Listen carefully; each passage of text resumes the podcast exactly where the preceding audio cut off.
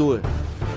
Olá, este projeto é uma continuação não oficial do podcast Rodor Cavalo, Beterraba Leitora agora em áudio, para ler e reler as crônicas de Gelo e Fogo. Hoje, minhas estimadas beterrabas, vamos falar do capítulo Sansa 3, que segundo a Mikan, está sanduichado entre dois capítulos da Catelli, então vamos ao resumo. Joffrey está irritado com Robb pela sua vitória em Cruzaboi, e ordena que seus guardas batam em Sansa como punição.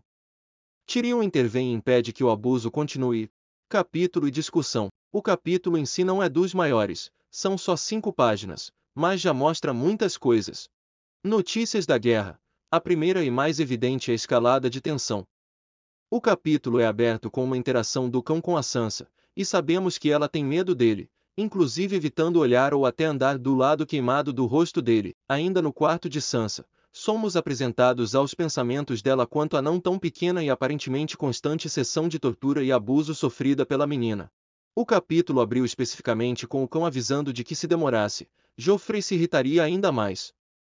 E os pensamentos dela mostram que está sendo domada pelas duras sessões de frustração de Joffrey, sempre pensando que a quer ver bonita, que o vestido lhe caía bem por conta da cor. Entrando no salão, temos o aumento desta tensão que nos segue e um vislumbre do humor local, Lord Giles tossindo como sempre, os gêmeos Redvine fazendo a egípcia quando Sansa passa por eles.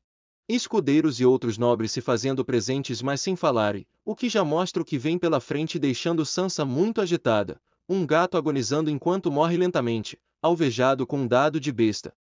Isso por si só já mostra que Joffrey está descontando sua raiva em qualquer um.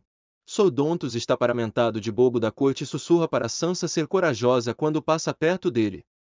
Logo depois, viu Sormerrin e Sorboros, que fazem ela ter aquele frio na barriga, um claro sinal de que aqueles dois devem ser particularmente violentos quando atendem às ordens de Joffrey. No episódio 80 do capítulo Sansa 1, percebemos a análise de Sansa sobre os cavaleiros da Guarda Real e sua opinião sobre os mesmos quando atendiam os pedidos descabidos do rei.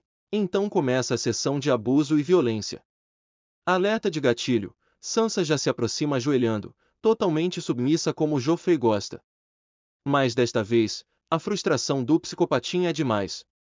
Sabemos que Robb Stark teve uma grande vitória em Cruzaboi e aniquilou o exército segundo Estrela da Morte Lannister. Quem narra tudo de forma totalmente exagerada dos fatos é o Lancel Lannister. Aqui é interessante de ver a opinião de Sansa mudar sobre o rapaz neste momento, de um agradável e bem falante para não havia piedade ou gentileza no olhar que lhe lançou. Aqui, em específico, me pergunto se essa não seria uma máscara do Lancel para se mostrar maior, já que foi alçado cavaleiro, embora o primo, Tyrion, tenha cortado suas asinhas como grande cavaleiro. Ele ainda tem algum resquício daquela arrogância que vimos em Tyrion 7, afirmando que Robb atacou os Lannister com um exército de lobos invocados por meio de feitiçaria. Se você conhece o gif do Tony Stark rolando os olhos, pode imaginar a minha reação com essa palhaçada. Um detalhe que a Mikan já salientou em outros capítulos passados em Porto Real no A Fúria dos Reis. A revolta de Porto Real está perigosamente próxima com o povo esfomeado implorando comida ao seu governante e o nosso amado rei. Só que não, respondendo atirando com sua besta nos plebeus. E justamente, para jogar mais merda na sacola que vai bater no ventilador, na noite anterior, dois desses reclamantes foram atingidos, um homem, morto com um dado na garganta, e uma mulher, atingida no braço, Sansa tentou se defender com argumentos sensatos, mas como era de se esperar, resultou em nada além de agressão. Joffrey ordenou que o cão batesse nela. Sodontos tentou interceder, fazendo Sansa ser humilhada ao ser agredida e emporcalhada com a massa dele, uma haste com um melão na ponta. Mas desta vez, Joffrey está com nenhuma vontade de rir da desgraça alheia. Ele quer sangue, ordena então para que Boros e Merin façam o serviço. E quem soca Sansa a ponto de ela perder o ar é Soboros, Sormerin afastou Sodontos, tomando cuidado para não acertar o rosto. A violência ameaça escalar.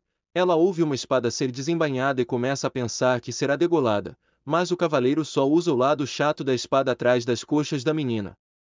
Joffrey ordena então que lhe arrancassem o vestido e a fizessem sangrar quando alguém veio com um pingo de sensatez e trouxe alguma razão pro salão. Alguém com bom senso aparece, Tyrion apareceu junto de Bron e Timete. Há mais uma cena do Tyrion dando o que eu chamo de sermão humilhação no Joffrey. Numa dessas trocas com o pivete arrombadinho, Joffrey solta a famosa frase dele, um rei pode fazer o que quiser. Tyrion devolve comentando que a Eris II também fez o que quis e perguntou se o sobrinho se lembrava do fim que teve. E temos a melhor, se não uma das melhores, frase do capítulo. Solboros deu uma ameaçada no Tyrion, sacando a espada e avisando que não se ameaçava o rei. E o próprio Tyrion devolve com uma das melhores retrucadas até agora, não estou ameaçando o rei, Sor, estou educando meu sobrinho. Bron, Timete, da próxima vez que Solboros abrir a boca, matem-no. O anão sorriu. Isso foi uma ameaça, Sor, vê a diferença. Depois da sessão de vergonha pública de Joffre, Tyrion leva Sansa à torre da mão. Ela está muito pensativa e calada, lembrando-se que não ia até a torre em questão desde o massacre da Torre da Mão. Ela foi alojada num quarto e as servas deram um banho. O mestre Frecken cuidou de suas feridas e a deu vinho dos sonhos adoçado para que dormisse e fizesse parecer com um sonho ruim. Um detalhe aqui quanto ao pensamento de Sansa sobre a fala do mestre. Não, não parecerá, seu estúpido. Realmente, vemos que a Sansa mantém seus pensamentos muito internalizados, usando da sua educação de passarinho para falar e se proteger. Voltei de repetir o que as meninas já falaram num dos episódios de análise da Sansa, por mais que o fandom apedreja, a Sansa e a Arya vivem cenários muito similares de opressão dentro de seus próprios mundos. Enquanto que Arya, mais nova e mais mulher carroaceira se vira no meio do mato, sofre em meio à sujeira, mato e sangue derramado na guerra. Sansa, mais velha e educada exemplarmente pelas normas sociais westeros, sofre em meio à corte inimiga, falsidades e curiosamente pela mesma guerra. Por mais que alardeiem que Sansa morreria se estivesse no lugar da área, o oposto é tão evidente e verdadeiro quanto, eu não enxergo uma área obediente e calada aos abusos dos demais, provavelmente sendo castigada, eventualmente, morrendo por conta da índole rebelde. Sansa então acorda mais tarde no mesmo quarto, agora com sede e fome. Vestiu um roupão e assim que se pôs de pé, uma dor nas pernas a fez lembrar da razão de estar ali. Uma serva veio e deixou comida e água, que ela comeu e bebeu. O que realmente aconteceu?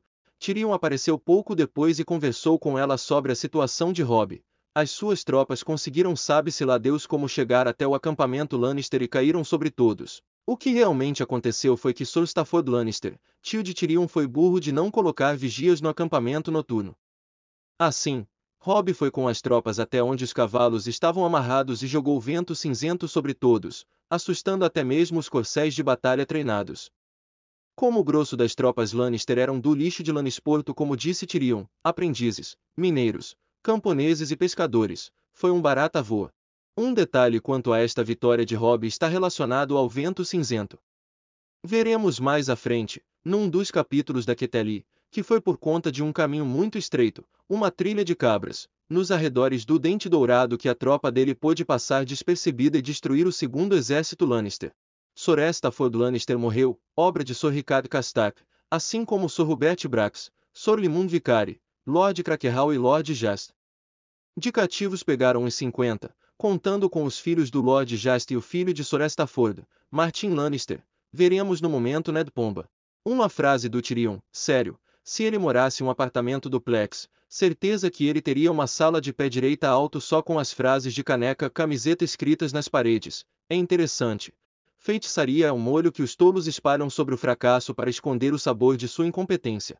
O que me leva a crer que isso é algum tipo de foreshadowing, para aqueles que não são a Sasha, podemos chamar de prenúncio, para o próximo capítulo, onde o Renly é morto pela feitiçaria de Melisandre, mesmo afirmando que a criatura de sombras fosse algum poder do Deus Vermelho, aos olhos da fé dos sete, é feitiçaria.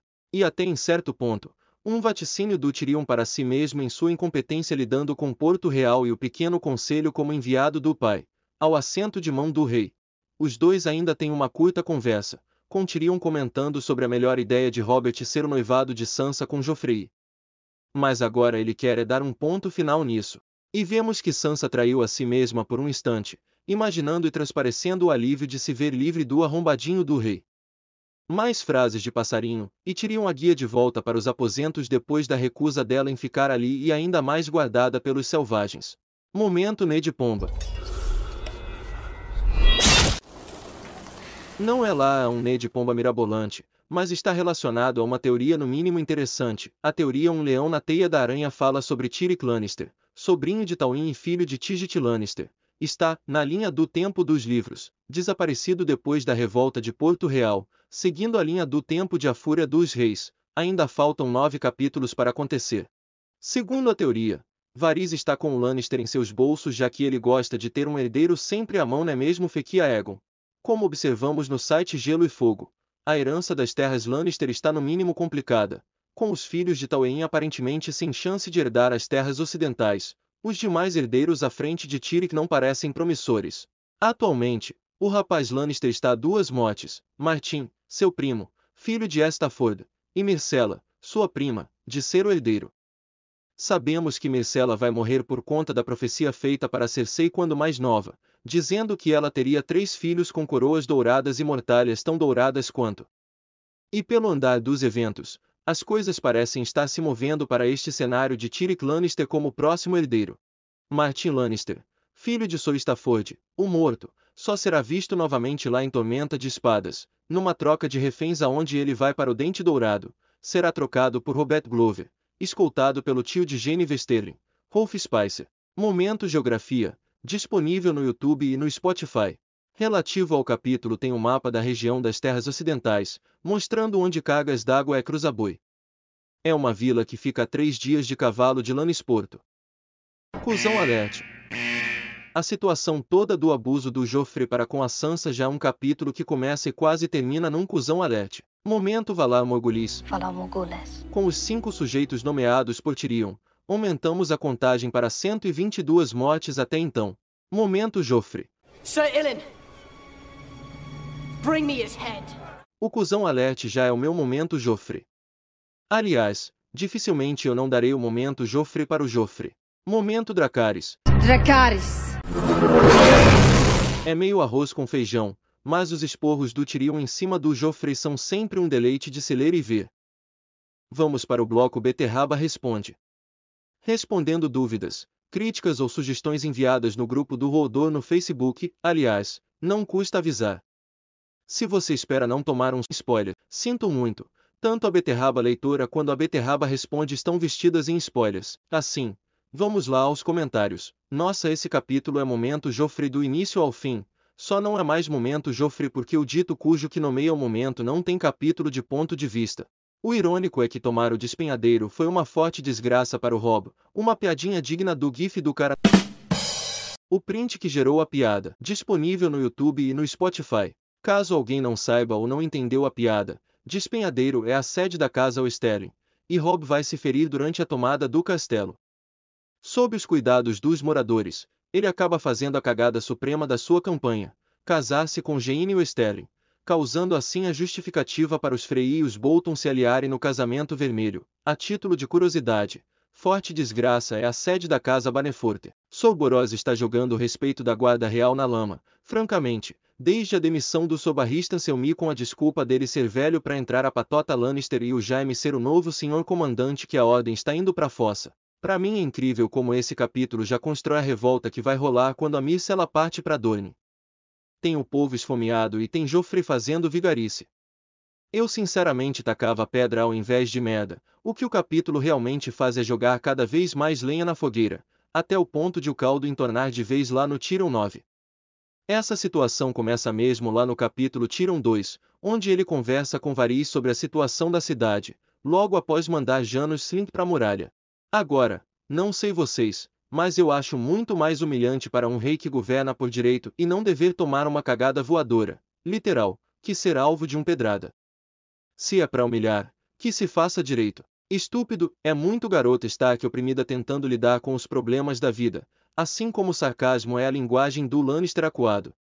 Concordo, especialmente com o Tyrion usando de sarcasmos a torto e a direito quando está querendo ser debochado ou quando se vê acuado, especialmente com o pai ou quando está numa situação adversa, como ele está logo depois do casamento com a Sansa.